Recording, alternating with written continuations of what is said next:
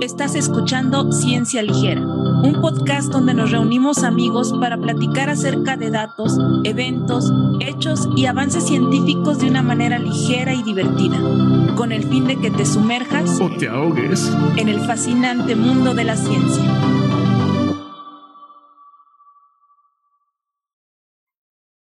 Bienvenidos a Ciencia Ligera, ya estamos de regreso y hoy tenemos un episodio del amor, porque ya va a ser día de el amor y la amistad. Entonces vamos, queremos platicarles un poco sobre sustancias que están en el cerebro y que están muy relacionadas como cuando nos sentimos ah, enamorados y ya sea de nuestras parejas o de nuestros hijos o con amigos y así. Entonces, Ah, estamos ah, hoy Raúl, Mariana, Jair y yo, y Jair es el que nos va a empezar a platicar un poco acerca de estas moléculas interesantes que tienen que estar, que están relacionadas con el amor.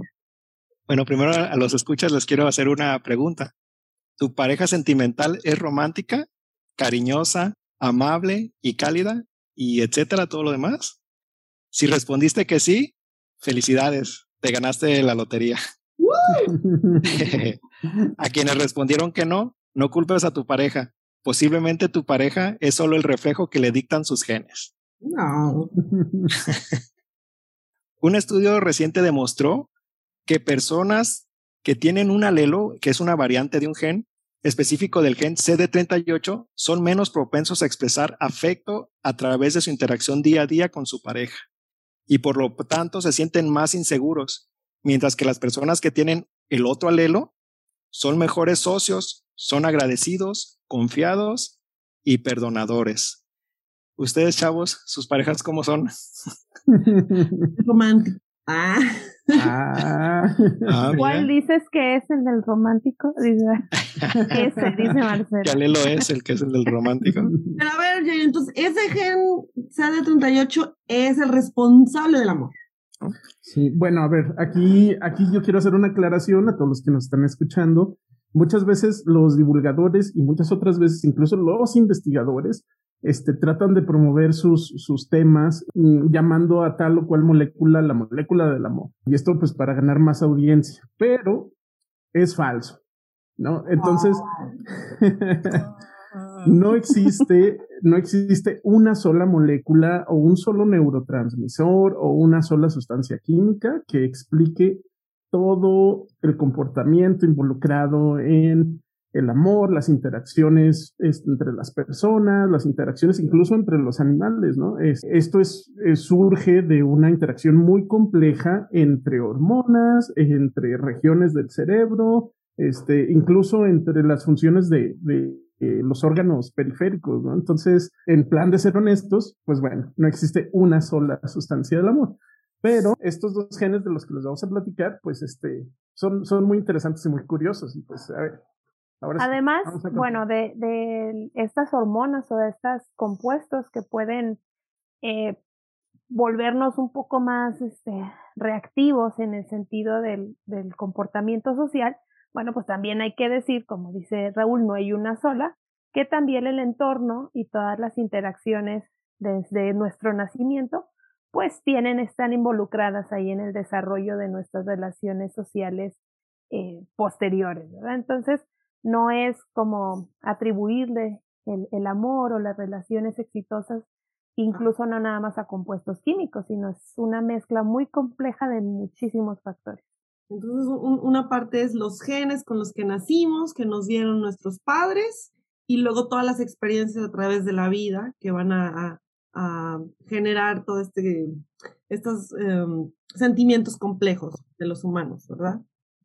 Así es. Ya bueno, para recapitular que no se pierde el hilo, el gen CD38 regula el comportamiento social vía la regulación de la secreción de la hormona oxitocina, como lo estábamos hablando. Y esta hormona de la oxitocina este, tiene varias funciones, como la, regula la contracción urinaria, la contracción del útero, y de hecho se usa para acelerar el parto cuando ya las personas están a punto de, de parir. Está involucrada en la lactancia, en la erección, pero también está involucrada en comportamientos sociales y sexuales, en el cuidado parental, en el emparejamiento, en el amor, en la confianza e incluso en el miedo. Entonces, por ejemplo, el lazo formado por una madre y su bebé se debe a la liberación de oxitocina de ambos lados cuando estos se miran al momento de que está alimentándose el bebé. Y esta misma situación sucede con los perros y sus dueños cuando los acariciamos o cuando los besamos. Y bueno, yo no los beso, pero hay gente que sí los besa. Este, cuando los acariciamos, en ambas partes se libera oxitocina y eso genera un, un, lazo fuerte entre el perro y la persona. Vamos a, ¿Qué, les parece esta parte? Vamos a tener unos episodios de enfermedades infecciosas y parasíticas, no se preocupen. ¿Qué les parece esta parte de la, de la, de la función de la oxitocina? Entonces, a, mí me parece como que la oxitocina es, bueno, es, un, es un, una molécula, un neurotransmisor que nos permite tener como apego a las personas, ya sea nuestra pareja o nuestro perro o nuestro bebé, y, y nos genera esa, esa emoción de, de, de amor, de, de, que queremos estar con ellos todo el tiempo, algo así, ¿no? Es como... Y entonces, ¿qué pasaría si, si algún, alguna, algún defecto en nosotros, en los genes, provocara que no produjéramos oxitocina o que sí se produjera, pero no se liberara? ¿Qué, qué, pasaría? indiferentes, supongo.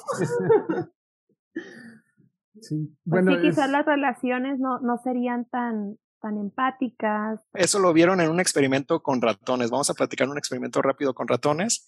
A estos ratoncitos se les eliminó este gen CD38, que como dijimos está relacionado con la liberación de oxitocina. Y estos ratones que no tenían el gen CD38 mostraron defectos en el cuidado materno. Las ratoncitas que no tenían el gen tardaron más en juntar a sus cachorritos y alimentarlos una vez que se los puso después de, de, de que tuvieron a sus bebés en comparación con las ratoncitas que sí tenían el gen. Las ratoncitas que sí tenían el gen, luego, luego fueron con sus ratoncitos y los juntaron y los amamantó.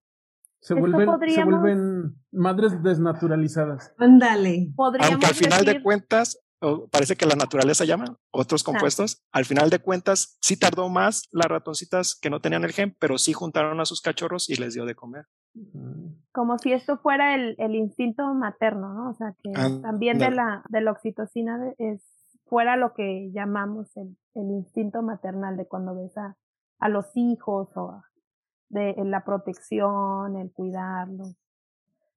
Y, y, en el caso de los machos, porque también hicieron este estudio con los machos, los machos presentaban defectos en el comportamiento social. Los ratones que no tenían el gen perdían la memoria social. O sea, cada vez que le presentaban a una ratoncita, iba y la olfateaba para ver si era como compatible para reproducirse. Le quitaban a la ratoncita y se la podía, se la volvían a poner y otra vez iba y lo olía y tardaba mucho tiempo en investigar quién era la ratoncita. Y en cambio, los ratones que sí tenían el gen iban en la primera vez, investigaban a la ratoncita, le quitaban a la ratoncita y otra vez regresaba y ya no le tomaba tanto tiempo, como que recordaba que esta ratoncita ya la había conocido, ¿no?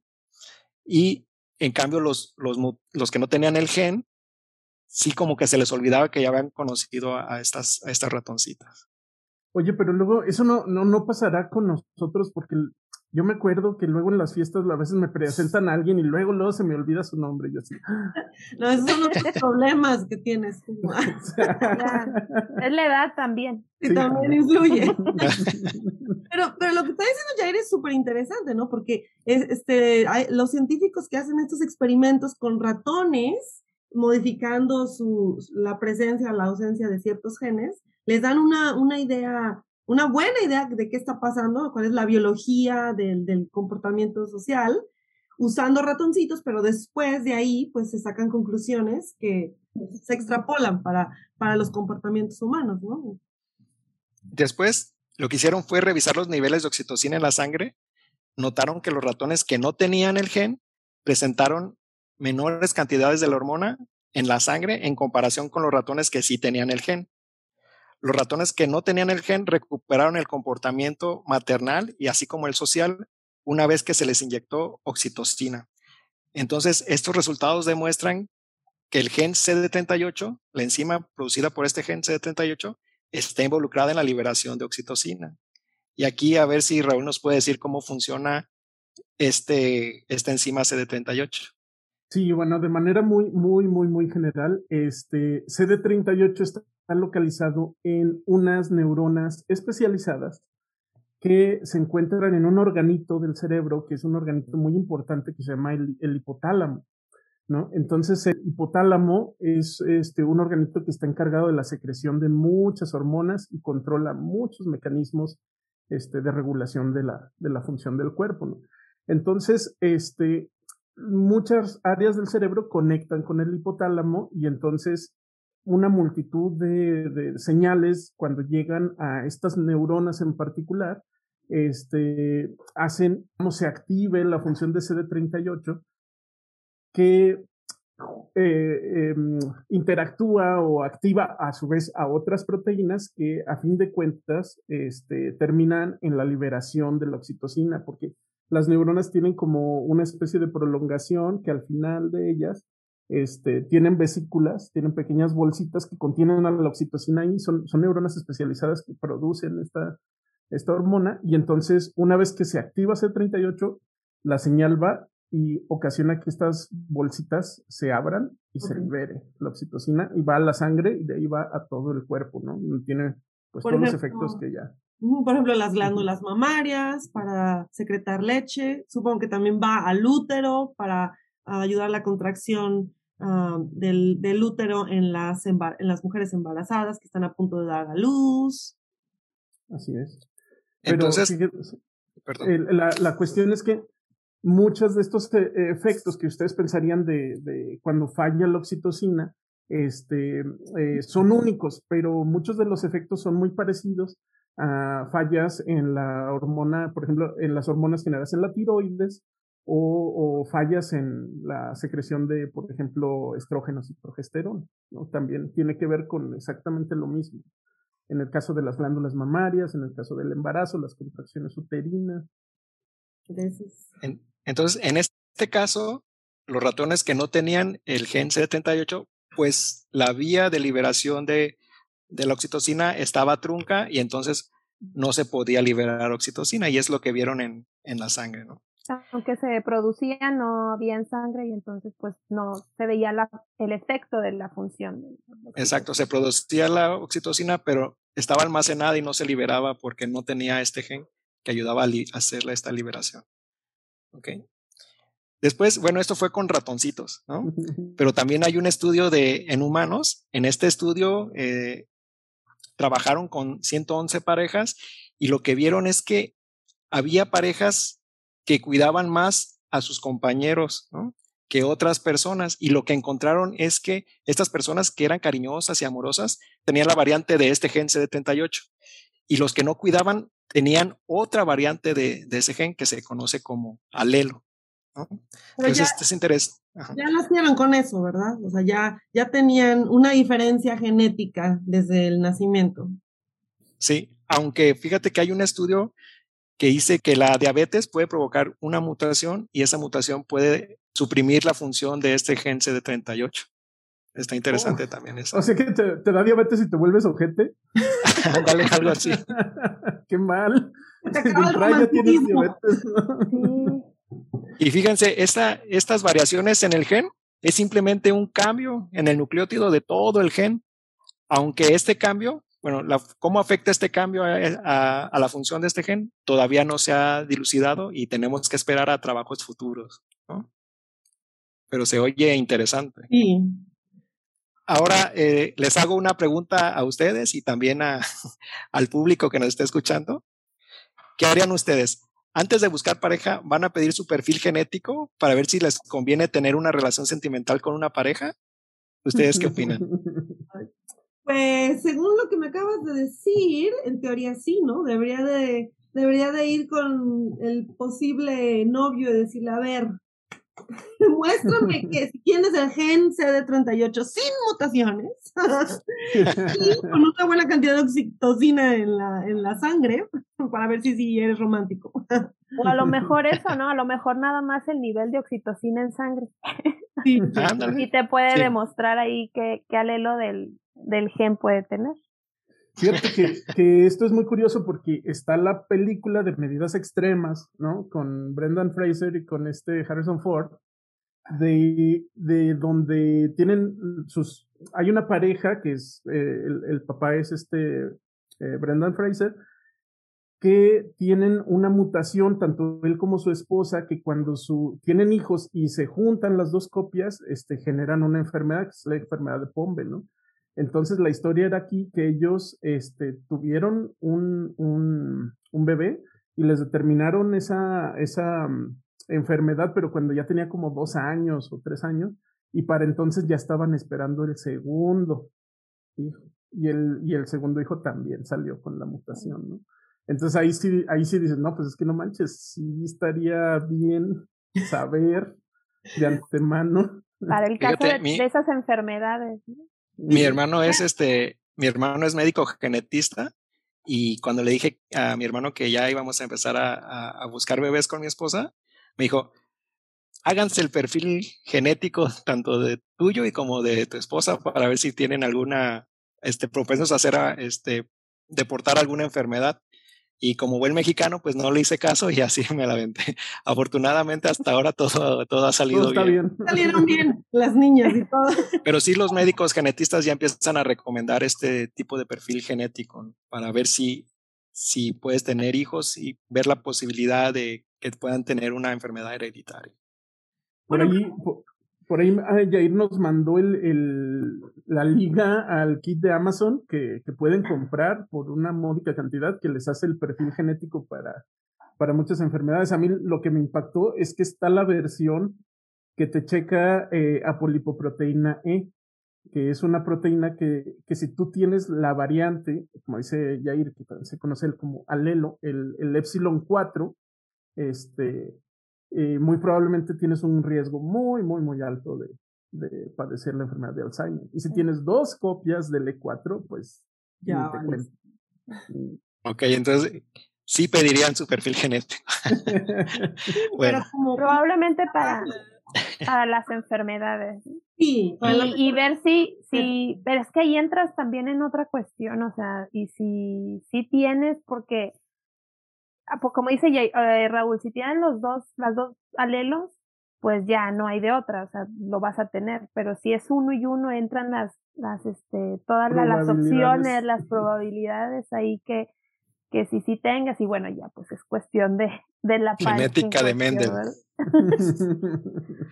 y luego otra, otra pregunta que, que me derivó de, de estar este, leyendo estas cosas es una, es otra pregunta que, que les quiero hacer.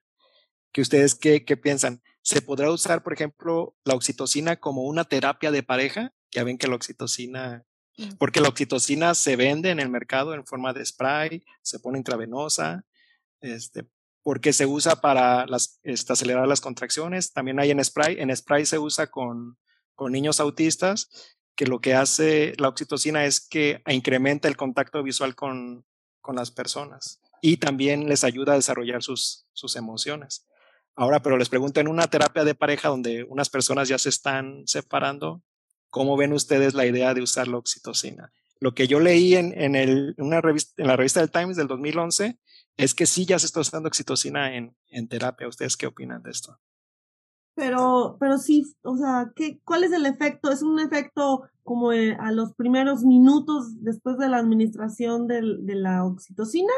O te va, o va a ser que es, haya... va a ser de por vida el tratamiento. no creo que, que si te administras ya seas súper romántico y meloso para el resto de tu vida. Igual es, igual es un kit de emergencia, ¿no? Como la, cuando te da una alergia, así tienes la, la plumita y luego, luego dices, ah, nos acabamos de pelear. Sí, esa es buena idea.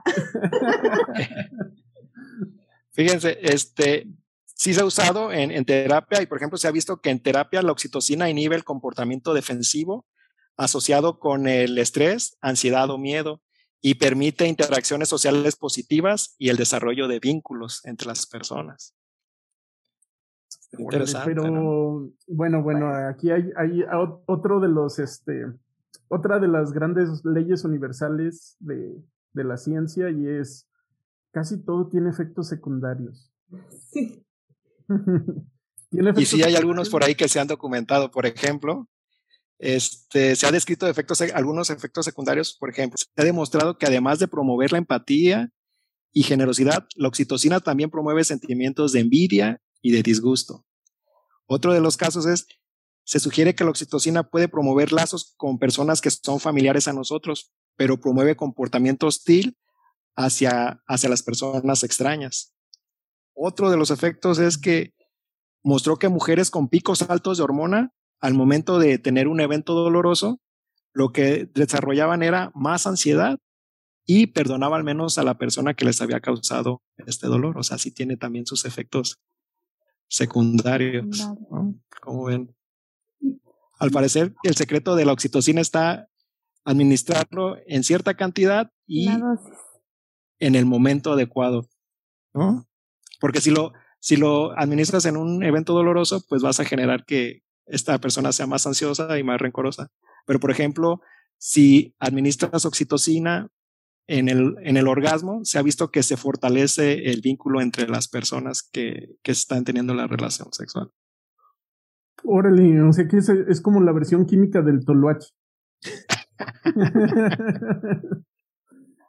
este, ah, bueno, esto también me recuerda a otra cosa que, que no les mencioné. Este, la oxitocina tiene un efecto sobre las mismas neuronas que están secretando la oxitocina.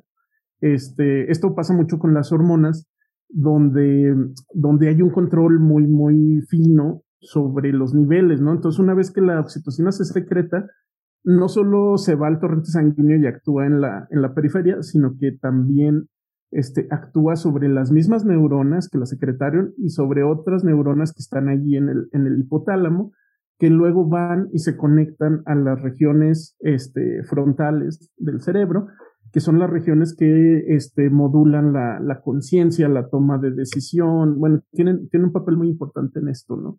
Entonces, este, al mismo tiempo que, digamos, si tú te estás enamorando, al mismo tiempo que te sientes bien, eh, también tu, tu cerebro eh, también está recibiendo una especie de retroalimentación de esa oxitocina que se está liberando. Entonces puede ser que si es demasiada o si está en un tiempo equivocado, pues entonces el efecto sobre tu cerebro pues va a ser este, totalmente opuesto o diferente. También hay estudios en donde eh, miden niveles, bueno, es oxitocina y dopamina, estos dos este, hormonas, en personas en que sufren lo que se conoce como corazón roto y pues dicen que eh, pues literal sienten un dolor, o sea, sí es un, un efecto pues como fisiológico casi en donde la ruptura o la, el desapego, ya sea parejas, familiares, amigos, incluso objetos de mucho valor sentimental para las personas, el, el desapegarse o el perderlos provoca las caídas así abruptas de estos niveles y, ellos sienten como si en realidad, o sea, estuvieran el corazón roto y por eso pues es el término. Y es un poquito relacionado ahorita a lo que decía Jair, este, de que entre más, o, si se tuvieran picos de oxitocina en un momento doloroso, pues iban a perdonar menos o iban a, causar como una situación más estresante o más traumática para la mujer. Bueno, creo que mencionó que eran nada más mujeres. Pero, y bueno, pues más o menos tiene relación entre más oxitocina, entre más hormona tengas, pues el, la caída es más abrupta y la, la sensación de dolor pues es mucho mayor. Bueno, y ya para finalizar, este, por mi parte, quiero hacer este, una reflexión. El hecho de que un gene esté relacionado con ser personas más románticas y apapachadoras podría llevarnos a creer que el único que necesitamos es conocer el perfil genético de una persona para saber si relacionarnos con esta o no. Sin embargo, recordemos que el genotipo, que es nuestra constitución genética, no es determinante y es influenciado por el entorno. En este sentido, pilares como la personalidad, la madurez emocional o la empatía podrían ser más determinantes que el simple hecho de contar o no con una variación de un gen. ¿Qué opinan ustedes? Totalmente de acuerdo. Entonces voy a, voy a pedir que se, eh, a mi novio que se haga el perfil genético, pero luego... Voy, a ver su entorno también. voy a ver sus cuentas de banco, voy a ver su perfil de Facebook. y está, está la cuestión cultural, ¿no? La, cuestión cultural es muy, muy determinante. O sea, por ejemplo, Este, en Los Simpson, los de Shelbyville, o sea, si es tu prima, pues sí, ¿no? Mejor. Mejor no. Mejor no te No, los, los de Shelbyville sí se casaban con sus primas, por eso se separaron, porque querían hacer eso. Porque querían hacer eso. Sí, pero eso sí está documentado que luego hay problemas ahí genéticos en, en la progenie. no lo estés promoviendo. Bueno, él puso un caso este ficticio de, de ah, una, de una caricatura. en realidad no hay ningún estado que tú digas así de, ay, esto se acostumbra mucho, pues no. bueno, pues esto fue el especial del amor del 14 de febrero. Espero que les haya gustado. Y bueno, este, pues nada, gente bonita, si les gustó este contenido, pues pártanlo y recompártanlo en todas sus redes sociales. Eh, recuerden que nos encuentran como ciencia-ligera en Twitter, en Instagram, en TikTok. Estamos en todos lados. Hasta luego. Hasta luego. Adiós.